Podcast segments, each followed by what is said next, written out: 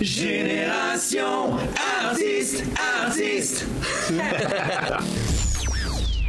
Louis-José Houd, allô, comment ça va? Salut Alex, ça va très bien, je te remercie. Toi-même? Ben oui, je suis très content de te recevoir. Merci d'avoir accepté l'invitation. Plaisir, un plaisir. Là, tu poursuis la tournée de ton quatrième one-man show Préfère Novembre. Oui. Est-ce que tout se passe bien jusqu'à maintenant? Tout va bien, euh, ça fait à peu près un an et demi que je le fais. Donc, euh, j'approche euh, 200 représentations. Je pense que ce soir, c'est 190 ou on a fait la même. OK. Puis, euh, il est euh, dans une place où il est très, très, très rodé maintenant. Il est très précis.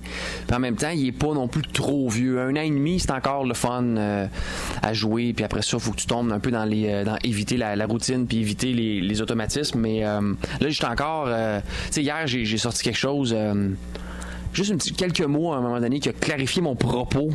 Puis j'ai fait. Le monde riait plus de ce numéro-là parce qu'à l'intro, j'ai rajouté une phrase. Faut que j'aille la réécouter tantôt. Là. J'ai noté sur une feuille, mais je me souviens plus quand je l'ai faite.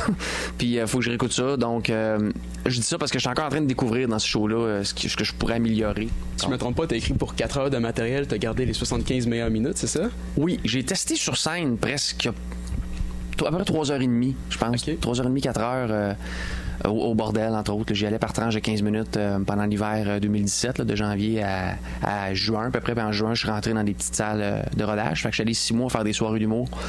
Euh, quand tu fais que ça, tu sais, quand tu t'arrêtes, puis euh, tu fais pas euh, de, de, de- dans l'entrevue, tu fais pas de télé. euh, moi, je fais pas de télé, je fais pas de radio, je fais pas de pub, je fais pas de. Tu sais, t'es pas en train de faire la promotion pour vendre tes billets parce qu'ils sont pas encore en vente.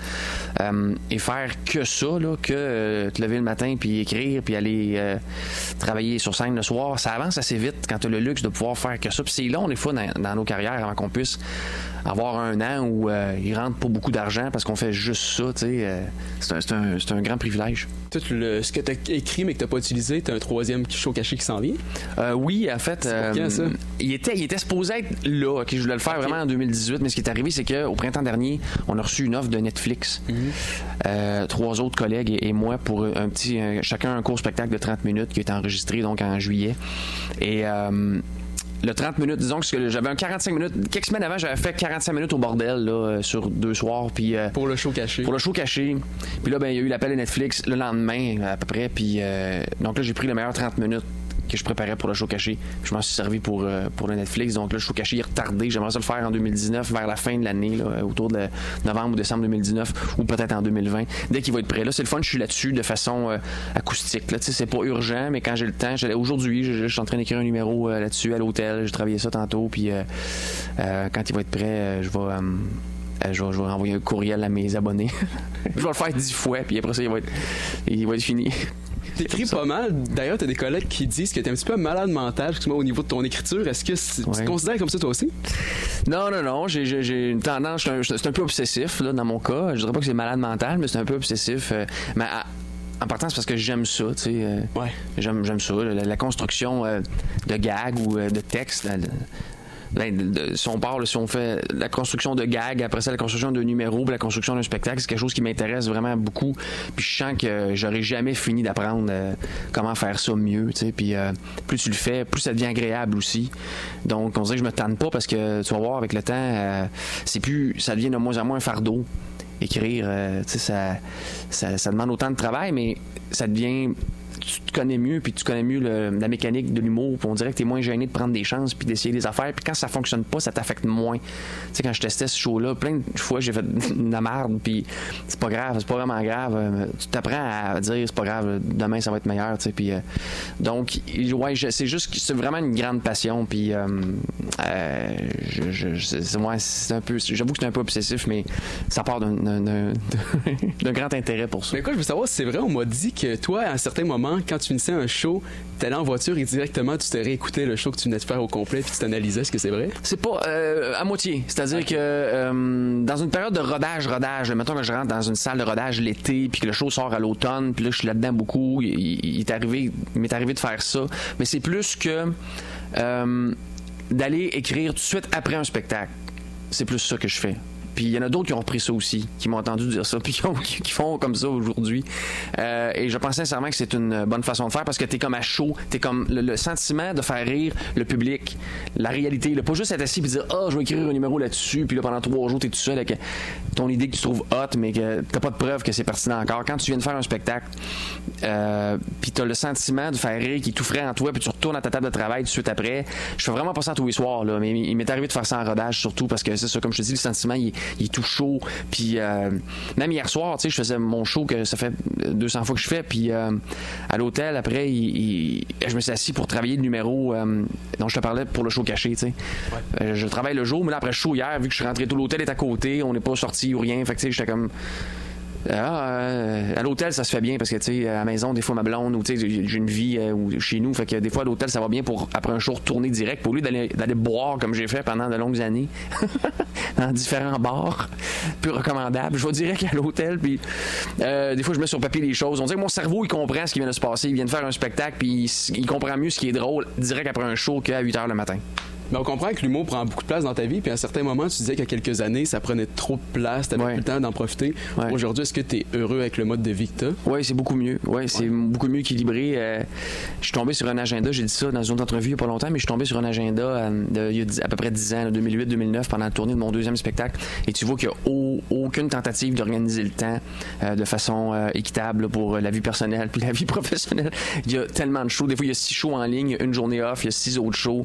Je veux rien savoir, là, euh, euh, tandis que maintenant, euh, et depuis ma, tournée précédente, les heures verticales, c'est vraiment trois ou quatre shows par semaine, là, du mercredi au samedi. C'est de plus en plus trois, là, jeudi, vendredi, samedi.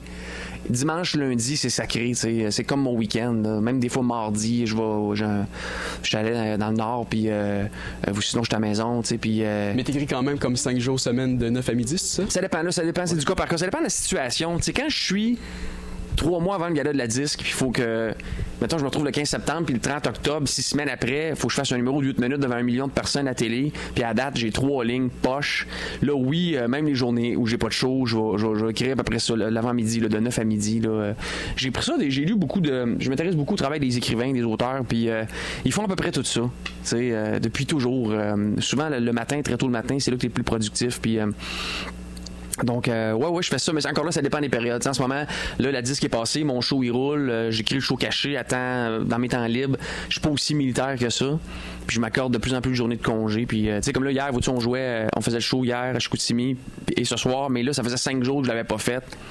Puis, maintenant, il faut espacer. Les, euh, là, je parle pas d'écriture, je parle de performer. Là. Euh, à un moment donné, faut, faut, tu peux pas faire 15-20 shows par mois toute ta carrière. Euh, t'as juste plus l'énergie. Puis là, je me rends compte, là, euh, rendu après 200 shows, faut que tu sépares, faut que tu laisses ça respirer. C'est là, mettons, je le fais, euh, la disque, j'ai eu un break de 10 jours, de 2 semaines. Là, je le fais 15 fois jusqu'à Noël. J'ai un mois à Noël. Après ça, à l'hiver, je fais juste les week-ends à l'Olympia, à Montréal, un petit peu de Québec, un peu d'Ottawa.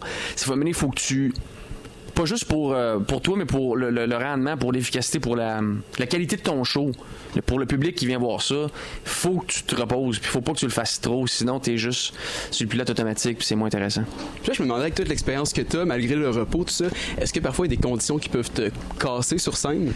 Euh, ça arrive encore, c'est drôle. euh, la semaine dernière, j'ai fait un. euh, on, on fait du café. Il bipait parce qu'il avait fini. Oui, il y a encore des conditions. Dans les, les spectacles, euh, comme où on est là, dans les salles de spectacle, où, euh, les, les salles officielles que je fais depuis euh, 15 ans, ou euh, ça, il n'y a plus vraiment grand-chose qui me déstabilise. Tu peux avoir quelqu'un qui dort, quelqu'un qui n'a pas l'air intéressé, quelqu'un qui... Bon, mais ça, tu sais, maintenant, euh, je regarde même plus ça. Si quelqu'un n'a pas l'air intéressé... ah, ça m'a pris quatre tournées à passer par-dessus ça. Là, tu regardes juste le gars qui a l'air de te trouver pas drôle. Tout le monde fait ça. Là. Puis là, moi, je suis rendu au point où, où- la dernière tournée, ça m'avait affecté particulièrement. Puis maintenant, plus du tout. Je m'en sers. pourquoi, euh, spécifiquement la dernière tournée? Qu'est-ce qu'il y avait de Je spécial? pense que ma- dans mon dernier, mon dernier show, qui était, c'était mon premier show sans entracte, puis il était un petit peu trop long pour être sans entracte. OK. Et je crois qu'un. Puis il était un petit peu dur à suivre au niveau de la, de la structure, de la construction. Puis je pense qu'à un moment donné. euh, il y a des gens peut-être qui décrochaient, qui comprenaient plus où je m'en allais, qui avaient de la misère à me suivre. Ou... Puis je pense que vers la fin, au niveau de l'énergie, euh, les gens, ils- c'était peut-être un peu trop long, comme je te dis, pour être sans entracte. Ce- le show que je fais là, il est plus court, je pense qu'il est plus clairement construit. Donc, euh, on dirait que ça se produit moins dans la salle. Il y a moins de gens qui ont l'air inattentifs. mais sinon, les conditions, euh, pas en show, comme j'avais commencé à dire, pas en show euh, de tournée. Mais tu sais, j'ai fait fais comme deux, trois corporatifs par année. Là. Ça, c'est euh, un spectacle, mettons, pour une compagnie, un spectacle privé là, qui va euh, acheter une heure de ton show, euh, puis que tu fais dans. dans c'est pas annoncé nulle part. Moi, j'en, fais juste dans des belles salles, tu comme à l'Olympia à Montréal, ou dans des salles de spectacle. Genre, je fais même plus les tables rondes, là, les, centres de congrès, tu. Puis encore, il peut y avoir. J'en ai fait un la semaine dernière qui, où j'étais pas content parce que je trouvais que j'étais pas à hauteur, mettons, parce que j'ai passé trop tard, tu sais. Le monde avait bu beaucoup, puis c'était dimanche, puis j'ai perdu un peu le feel de jouer un dimanche. C'est un dimanche, j'ai quand même de quoi d'un peu, euh, d'un peu apaisant, puis d'un peu reposant. Puis euh, j'allais faire ce show-là euh, un dimanche avec un chandail que je mets pas sur scène normalement. c'est niaiseux, là. Mais c'est comme un chandail que je mets chez nous. Puis j'ai, juste, je me suis juste pas changé avant de monter sur scène. Puis j'ai senti que ça avait affecté mon... euh, Tant que ça? Ouais. Ok. J'ai senti que j'étais pas dans mon élément, j'avais pas mes repères, j'avais pas mon euh, il me manquait un petit edge, il me manquait il manquait un peu, je sais pas, j'étais pas en mode chaud, j'avais pas ma game face si tu me permets. Ok. Et euh, donc il y a encore des conditions comme ça qui puis ça peut être au bordel euh, un soir où le monde est un peu pacté, où euh, il y en a qui me crie, ou ça écoute pas, ou tu sais, des fois, le bordel, ça reste un club, puis des fois, tu es en train de dire quelque chose, puis la serveuse vient porter l'assiette d'aile de poulet, aussi discrète qu'elle peut être possible. Le staff au bordel, il est exemplaire. là. À un moment donné, il faut qu'elle se rende à la première table en avant, donner des ailes de poulet à un gars, a beau se pencher, t'es t'es un pied à côté, puis quelqu'un va aux toilettes au bordel, il est devant toi, puis il se lève pendant que tu parles, là, il à trois pieds de ta face. Ça, ça, ça, peut, ça peut te déconcentrer facilement. Ben justement, parlons-en du bordel. Tu t'es lancé là-dedans. T'es un des six propriétaires. T'es-tu content de l'impact que ça a eu sur l'humour depuis que c'est installé? Oui, vraiment beaucoup. Ça, c'est vraiment une belle surprise. J'avais hésité un petit peu euh, quand François Bellefeuille m'en avait parlé la première fois parce que je voulais pas commencer avec le gars qui ouvre des restaurants. Là. je sais pas. Mais euh, c'est pas un restaurant, là. c'est vraiment une salle de spectacle adjacente à un pub qui existe C'est déjà. un rêve, je pense, de plusieurs humoristes de partir un comedy club comme ça. Mais ce qui est intéressant, c'est que moi, depuis que je fais ce métier-là, qu'on fait des soirées d'humour tout croche un peu partout, puis on se dit toujours, on devrait se partir une place. Mais tout le monde disait ça de même, un peu sans le penser vraiment. À force de le dire, Mané, François, il a juste pourquoi on se part pas juste une place pour vrai, là, tu sais? Et. euh, c'est vraiment, vraiment, vraiment une belle aventure euh, jusqu'à maintenant. Puis euh, le feeling d'aller là, puis d'en être co-actionnaire, euh, vraiment, je sais pas, j'aime beaucoup ça. En plus, euh, plus platement, c'est très, très pratique parce que j'ai pas besoin. Tu sais, je fais juste dire j'arrive, puis euh, j'y vais. Tu sais, j'ai pas besoin d'attendre après personne ou euh, si je décide que n'importe quel pro- les proprios, si on décide qu'on y va, ils vont ajouter quelqu'un sur show, ils vont demander à quelqu'un de, laisser sa place. Mais ça, on, on a comme un peu priorité. c'est vraiment pratique pour tester des affaires à la dernière minute. Puis après ça, ce qui est le fun, c'est qu'on l'a construit. On a, pris un lieu qui existait, une petite salle de spectacle qui servait à des émissions de radio, entre autres, plein de choses. On l'a strippé complètement. On l'a construit. euh, Vraiment, à partir de rien, on était sur le béton puis le bois, puis on a décidé de la grandeur de la scène, on a fait des tests. Euh, je me rappelle, euh, Martin Petit était sur scène. On, l'avait, la haute, Mar- Martin est bien grand, fait qu'on l'avait envoyé sur scène. C'est comme, comme notre référence de si Martin touche sa tête touche pas au spot, on est correct. Puis c'était le fun d'être les 5-6 là-dedans, euh, à regarder ça, puis dire ok là, on va se promener là pour aller à la scène, tu de construire ça. On a tout fait des 15, 15, 20 ans chacun de show à jouer dans des. Je parle, je parle pas des salles de spectacle, mais à jouer dans des soirées d'humour où tu fais comme. Mais comment ça que la fournaise est sur le stage? Comment ça se fait que le bar, j'entends trop le bar, euh, le bar est à côté de la scène, ou comment ça qu'il y a juste pas de loge ici, ou comment ça que le son sort dans le jukebox, ou comment ça que, tu sais.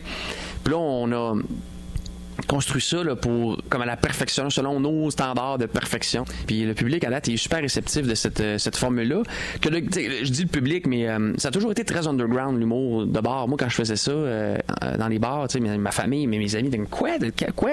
T'animes dans non non le gars qui donne le champagne les t-shirts. Non non c'est un show maintenant le monde arrête de parler puis là il y a des shows. Mais tu sais c'était c'était très très imprécis l'humour de bar euh, à la fin des années 90 quand moi j'ai commencé puis Maintenant, là, le grand public vient voir des soirées qui sont bien organisées, puis qui sont très, très différentes d'aller voir les humoristes en one-man show au Saint-Denis juste à côté. Donc, euh, ça répond ça répond bien. Les gens, sont, c'est, toujours, toujours plein des mois à l'avance depuis que c'est ouvert. Fait que je suis très heureux d'avoir embarqué là-dedans. J'aimerais ça, Louis-José, qu'on vienne un petit peu dans ton passé. J'ai vu, ben en fait, tu as fait ton premier spectacle à 24 ans, ce qui est quand même tôt. Avec le recul, est-ce que parfois tu as l'impression d'avoir commencé trop tôt? Est-ce que ça peut t'avoir nuit? Euh, oui, en fait. On peut pas, tu sais, avec le recul, tu peux pas. Oui, comme. c'est- intéressante- question intéressante parce que, tu sais, tu peux pas. euh, tu sais, si j'avais pas commencé. Je suis rentré à l'école de l'humour, j'avais 19 ans. Puis euh, après ça, tu sais, les choses se sont bien passées pour moi. Après ça, un mélange de, de chance, puis de bon timing, puis de travail. Puis après. euh, des fois, ces temps-ci, je me dis, tu sais, quand on sort des extraits, j'ai fait des affaires de la télé il y a pas très longtemps, ça n'a pas encore joué, mais euh, ça s'en vient. Puis, tu sais, veux pas, on commence à me montrer des, choses de, mon passé un peu partout. Puis dès qu'il y a un extrait de mon premier show, j'ai vraiment honte. Tu sais, je, je- pas ça du tout, du tout, du tout. Euh, je trouve que c'est, oui, je trouve que j'étais trop jeune, mais en même temps, ça, les gens, de, les ados de l'époque euh, qui ont 30 ans ou 35 ans aujourd'hui, ils viennent encore me voir, tu sais. euh, ça m'a fait découvrir, puis je pense que je suis arrivé dans, un moment, dans le sens que je, regrette, je regrette ce show-là d'une certaine façon parce qu'aujourd'hui, je, j'en suis pas particulièrement fier, mais si j'avais pas sorti un show cette année-là, puis d'autres, puis je l'avais fait cinq ans plus tard, est-ce que ça aurait marché de la même façon? Ça, on le sait pas. Des fois, on se dit, il arrive rien pour rien. Là. Ça, c'est un peu un cas de, ben, j'avais à être là à ce moment-là. Euh, le timing euh, m'a aidé beaucoup parce que quand j'ai commencé, il y avait pas beaucoup de jeunes humoristes. Sais, C'était beaucoup une affaire que nos parents allaient voir. C'était beaucoup une affaire pour les baby boomers. Les humoristes avaient 40, 45, puis faisaient euh, beaucoup de matériel euh, sur la vie de famille, ou le mariage. euh, Puis euh, mes parents allaient voir ça, puis ils aimaient ça, mais il y avait personne qui on dirait qui rejoignait la jeune vingtaine, disons. Euh, qui était ma génération. Quand j'avais 20 ans, il n'y avait pas un humoriste de 25 ans qui Si je faisait me trompe salles. pas, tu t'es lancé comme tu avais fait cégep en spectacle, puis après ça, tu as tout abandonné juste pour Ouais. faire ton numéro. euh, étudié en musique, j'ai étudié en, en batterie puis en percussion au cégep. Puis euh, je prenais des cours du soir à l'école de l'humour qui donne un soir par semaine. là. Je pense que ça existe encore. Ouais. Euh, je faisais ça pendant ma deuxième année de. Au secondaire, je faisais déjà ça. là. Je faisais des numéros comiques, euh, je- mais pas de stand-up. Au secondaire, je faisais des numéros avec des, des amis, des petits sketchs à deux trois. Puis on avait quand même fait quelques concours. On avait gagné. Je- On avait fait le gala de la fin d'année, était à la Place des Arts, euh, au Théâtre Maisonneuve. C'était. Je capotais là-dessus dès le premier coup. La première fois que je montais sur scène, j'étais- bien, j'aimais ça. Tout de suite, j'avais 15 ans, 16 ans, tu sais. Puis euh, je savais pas où ça s'en allait. C'était très approximatif. Comme, c'était n'importe quoi. J'étais un ado, là, mais mais euh, j'étais allé au studio cégep en musique parce que j'aimais ça. Pendant la deuxième année, j'avais commencé par curiosité à prendre des cours du soir à l'école de l'humour. Puis pendant cette deuxième année de cégep-là, j'ai fait cégep en spectacle avec un petit numéro que j'avais écrit dans mes cours du soir de l'école de l'humour. J'avais pas gagné, mais ça avait vraiment bien été. Et euh, quelques semaines après, j'arrêtais le cégep complètement pour me consacrer à préparer euh, mon audition de l'école de l'humour.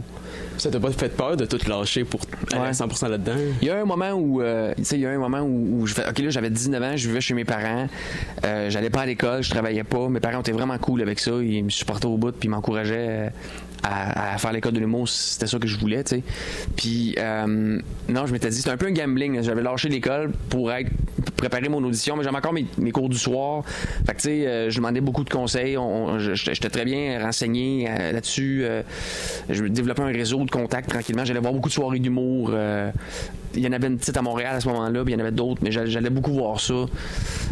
Puis ça a fonctionné, tu sais. Mais oui, il y a eu quelques mois où euh, j'étais comme, si je suis pas accepté là, je fais quoi l'année prochaine jusqu'à la prochaine, la prochaine audition de l'école, ça, c'était le bout assez stressant, ouais. J'ai cru comprendre que tu travaillais sur un- une série télé, tranquillement, qui se développe. Est-ce que ça s'en vient? Qu'est-ce qui se passe avec ça? Ça s'en vient pas vraiment. C'est quelque chose que, c'est ça, je développe à, temps perdu là, depuis quelques années, depuis 3, 4 ou 5 ans. Et, euh, tu sais, c'est ça, après mon dernier show, je, tra- je- je- je- je travaillais là-dessus pas mal. Pendant la tournée du dernier show, je travaillais là-dessus. Pendant la pause entre les deux shows, puis à un moment donné, j'ai commencé à avoir le goût vraiment de, retour- de retourner sur scène. J'ai commencé à avoir plein d'idées pour le show que je fais présentement. Puis euh, c'est juste plus fort que tout, là, tu sais. euh, on dirait que j'étais comme, ah non, je vais faire une autre tournée, puis après ça, je ferai de la télé peut-être. Puis euh, j'ai l'impression que je vais me dire ça à chaque fois, puis que je veux pas, je veux pas le forcer. J'aimerais ça à un moment donné. J'aimerais ça parce que j'aime ça faire la télé. Si je fais des films, puis j'aime ça jouer, j'aime ça euh, jouer les, les scènes avec des acteurs. Tu sais, je, trouve ça le fun, mais Est-ce que ça t'aide à être un meilleur humoriste de faire. Ouais. euh, oui? Ouais, euh, j'ai fait un film cet été qui va sortir l'été prochain. Puis les shows que je faisais pendant le tournage, tu sais, je tournais mettons la semaine, puis la fin de semaine j'avais deux shows. Ces shows-là, euh, je suis toujours très satisfait de ces shows-là. Parce qu'on dirait que la machine comique est vraiment toute réchauffée. Tu sais, pendant 14 heures par jour, t'as un réalisateur qui va te dire euh, fais, fais, fais ça de même, ok, fais ça, exagère ça, pousse ça, ralentis ça, fais ça. Tu tu travailles ton. euh, T'es pas juste seul à écrire tes jokes, c'est vraiment quelqu'un. ben, D'abord, tu, tu, tu fais les textes d'autres gens, fait que ça t'amène à, jouer autrement, forcément. Mais d'abord, un réalisateur comique dans une comédie qui te pousse à te conseille puis qui, te suggère des choses on dirait que t'arrives le soir t'es comme t'es comme vraiment ultra réchauffé c'est comme si tout était déjà chaud tout est déjà euh, puis depuis je trouve que les shows que je fais je joue mieux à chaque fois que je fais un film les 3-4 mois qui suivent on dirait que sur scène je suis plus expressif je connais mieux je connais je connais mieux mon, système comique, mes forces, mes faiblesses. Tu regardes les rushs, un peu, tu regardes les, les playbacks, tu regardes les images du film, des fois de temps en temps, après une journée. Tu fais ah, OK. Je savais pas que je faisais ce face-là, je savais pas que je bougeais de même ou. J'applique de ces choses-là à, à mes spectacles, ça m'aide. Je pense que ça, ça enrichit le, le show. Ouais. OK. Hey Louis José, pour finir, j'aimerais ça faire avec toi le segment sprint. Je te pose plusieurs questions en rafale pour apprendre à te connaître puis tu te débrouilles avec ça. C'est bon? Oh, parfait. Veux-tu me faire un jingle? Merci. Si ça va te faire plaisir, on te donne? On me donne, euh, on me donne de l'excellent vin et euh, on, on me donne, euh, euh, on me donne des vinyles. Parle-moi du mot clairière. Le mot clairière, c'est un mot qui est dans chacun de mes spectacles. Oui. Pour la seule et unique raison de faire rire mon attaché de presse de Québec, qui s'appelle Marie-André Houd, avec qui je n'ai pas de lien de parenté, mais euh, qui, avec qui je travaille depuis mes débuts, et euh, qui est une femme merveilleuse. Et ça la fait rire, le mot clairière, fait qu'il est dans chacun de mes spectacles, parce qu'au premier show que je vais faire à Québec, elle découvre qu'il y a clairière, puis ah ah ah, puis euh, ça la fait rire. c'est aussi niaiseux que ça. Les gens seraient surpris de savoir que tu. Euh, je manie la scie à chaîne de main de maître. Ah oui? Oui, il y a même eu un petit topo dans, à l'émission Ça finit bien la semaine qui va jouer euh, prochainement là, en décembre où euh, je vais dire ça à la recherchiste puis on, on, on fend du bois, on scie du bois, euh, José Godet, Julie Bélanger, moi-même à la télé. Mais ouais, je suis un, je- je suis un grand, euh, grand passionné de, de scie à chaîne. Je coupe pas des arbres vivants là, mais je veux dire sur mon terrain des fois il y a des arbres morts ou des, des trucs qui tombent puis il faut que je gère ça à la chaîne ça. Si tu étais un politicien, tu? Euh, je prendrais bien soin de financer la culture comme il se doit et, et- et je préserverais le français au Québec de façon rigoureuse. Ton plus gros malaise à vie? Ah, attends, ça c'est tellement une belle question là. Tu sais. euh, Ah, j'ai un petit malaise de scène, mettons. que Je peux te raconter. OK. Pendant ma dernière tournée, il y a un gars, euh, un spectacle à Joliette. Puis à la fin du spectacle, euh, les gens, au Québec, ça se lève beaucoup. Les gens, ils se lèvent toujours, là, à la fin du show. Puis euh, j'étais à Joliette, c'était un show bien ben, ben agréable, tout ça. Puis je vois, euh, euh, il y a un couple euh, tout devant, là, qui, à la fin de la soirée, la femme est enceinte de plusieurs mois. Là, elle est vraiment sur le bord d'accoucher, elle est énorme. là. puis je la vois se lever. Là. Puis son chum l'aide pas et son chum ne se lève pas. Les gens ont pas à se lever. Ils me doivent pas ça. là. Ils ont le droit de se lever ou pas, puis je fais pas de cas avec ça. là. C'est juste que je trouvais ça drôle que le gars, s'il se lève pas, c'est- il sent pas que lui, ça vaut une ovation debout. Parfait, j'ai pas de problème avec ça. Mais qu'il aide pas sa femme enceinte à se lever, puis qu'elle elle se lève, puis qu'il reste à côté là. Fait que là, je me mets un peu à l'écœurer avec ça, tu sais. Puis il sourit, là, tu sais. Je, je le fais pas, je suis pas fâché, je fais juste souligner ça, puis je ris de lui. Et là, donné, je comprends qu'il était en chaise roulante. Ah non. il était pas dans sa chaise roulante, il avait laissé. il était- donc, il était pas capable vraiment d'aider sa femme à se lever. Puis ça m'avait fait euh, rougir beaucoup, mais il avait été euh, très gentil, le gars, euh, après ça. Qu'est-ce que t'aimerais que les gens disent de toi après ta mort? Oh, écoute, euh, quand on reçoit là, un commentaire, mettons, un message de quelqu'un euh, qui, euh, qui, qui filait pas, qui, qui vit une période, qui vit quelque chose de difficile, puis qui est venu voir un spectacle ou qui regarde un DVD euh, d'un de mes spectacles, puis que ça lui a fait du bien, euh, j'aimerais juste que les gens puissent dire, ah oui, j'avais, je l'avais vu en show il y a 30 ans, puis j'étais déprimé, puis euh, ça m'avait fait du bien de le voir. Tu sais, j'aimerais ça qu'on dise Que tu faisais du bien. que je faisais du bien au monde, tu sais, ouais. Si tu étais une femme, tu? Si j'étais une femme, euh, je cracherais pas à terre. Je trouve ça vraiment pas cute, une fille qui crache à terre. C'est vrai. Tu sais, là, Ouais. dans le parking, ça fait maison. Ça fait une fille qui crache sur ça euh, en public, là. je sais pas, ça me met vraiment off. Euh, sinon, euh, si j'étais une femme, je. euh, je serais moins gêné d'acheter des jetés. Je tripe ces jetés. Tu sais, les petites couvertes de, de, de, divan, là. Ouais. Ouais, c'est un peu féminin comme achat. Puis Des fois, je me retiens d'acheter des jetés qui ont l'air soyeuses. Fait que je me trouve pas masculin dans ce temps-là. Donc, j'envoie, ma blonde euh, acheter des jetés. J'achèterais énormément de jetés, puis je cracherais pas à terre, ce serait ça. Je m'appellerais genre Vicky. Vicky. Moi, je sais pas pourquoi. Je pense que je ferais une belle Vicky. je, je- je- je trouve, je trouve que c'est dynamique comme nom. Ouais. OK. Si tu pouvais donner un seul conseil à un humoriste de la relève, ce serait quoi? OK. euh, ben, tu sais, que c'est c'est plate, mais il n'y a pas de. Il a pas de secret, là. Fait que.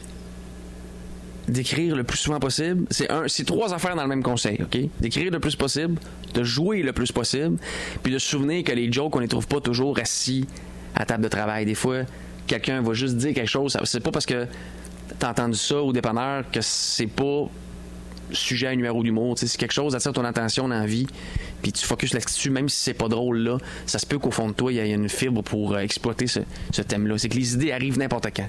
Quand on s'y attend le moins, il peut avoir une bonne idée qui arrive. Les pires conditions que tu as eues? J'ai euh, j'ai quand même été assez chanceux de ce côté-là euh, dans ma jeunesse. Euh, des soirées de bar, j'arrivais toujours à m'en sortir, mais tu sais, j'ai fait. Tantôt, j'ai dit que le son sort du jukebox. J'ai déjà fait un- une, une taverne à Drummondville. L'éclairage, c'était trois spots de salle de bain qu'on pouvait contrôler de la scène avec un petit dimmer, là, comme, comme dans une salle de bain. Puis le son, c'est un micro sans fil qui sortait dans le jukebox. Puis à un moment donné, le micro, il a manqué de batterie. Pendant le, le show. C'était Stéphane Fallu qui était sur scène à ce moment-là. On était 3-4. Puis Stéphane, il a manqué de batterie. Puis un spectateur qui avait lâché des batteries. Stéphane, a improvisé euh, sans micro pendant 15 minutes. Puis le bonhomme est revenu avec des batteries. Ils ont changé les batteries du micro. Puis Stéphane, a continué. Puis moi, je suivais Stéphane. Tu sais, je jouais après lui. Puis euh, ça, c'est un des pires que j'ai fait. Sinon, euh, j'ai déjà joué dans un bar à Sherbrooke il y a, plusieurs, il y a une vingtaine d'années où euh, d'abord, il y avait une moto suspendue au plafond comme en display. Là, tu on fait tirer la moto à la fin du mois. Il y avait une promotion Harley Davidson, je sais pas trop. Fait que la moto était vraiment trop basse, puis était comme un pouce de ma tête, fait que je pouvais pas trop sauter. Et ça, c'était le soir de la, du septième, je sais pas si c'était un septième match, mais c'était un match décisif de la finale de la Coupe Stanley entre Dallas et euh, Buffalo. Et euh, la finale de la Coupe jouait dans le bar. fait que personne n'écoutait. Ah tout le monde écoutait la game de hockey. Et euh, ouais, ça, ça avait été une tough. Ouais. Ouais. Ta plus grande peur? Euh, attends peu, là. euh. L'autre jour, une, une- une fois dans ma vie, euh, ben, c'est pas ma, plus grande- ben, sûr, ma plus grande peur, c'est des affaires dramatiques, là, mais une fois, on m'avait poussé dans une piscine pendant un party, euh, puis j'étais tombé un peu sur la tête. J'étais chaud, là, fait que j'étais mou, mais moi, ma tête avait un petit peu cogné le fond de la piscine. Puis pendant un instant, je me suis fait. J'ai fait, oh non! D'un coup, c'est le spot qui fait que je suis drôle. J'avais peur d'avoir cogné la section comique de mon cerveau. Puis, tu sais, à part la maladie grave puis la mort, là, je pense que si je perdais euh, la faculté de faire rire le monde, je serais bien déprimé que ça. Ouais. Pour finir, José, je te laisse te plugger, puis je te laisse finir euh, le podcast à toi. OK, alors, euh, tu t'en vas, tu te pousses, là? Je suis seul, je, suis ça tout seul. Alors, euh, je m'appelle Louis-José Hood, je suis en tournée présentement partout au Québec avec mon spectacle Préfère novembre. Alors, je vais être dans toutes les régions du web prochainement. Je viens d'animer le gala de la disque. Il est trop tard pour ça. Vous pouvez le regarder sur Internet. Sinon, euh, me plugger. Ah, je fais un film l'année prochaine euh, qui sort en juillet qui s'appelle Menteur ou Le Menteur, je sais plus. je sais pas, ça a changé de titre un peu. Et euh, sinon, euh, ce soir, je serai au bar. comment ça s'appelle? Le caveau? Euh, la grenouille? Je serai dans un bar de Chicoutimi ce soir peut-être pour une bière et demie avant de m'en aller épuisé. Voilà, alors c'est ça. Et j'aime être incliné comme ça sur des divans trop mous pour ma personne.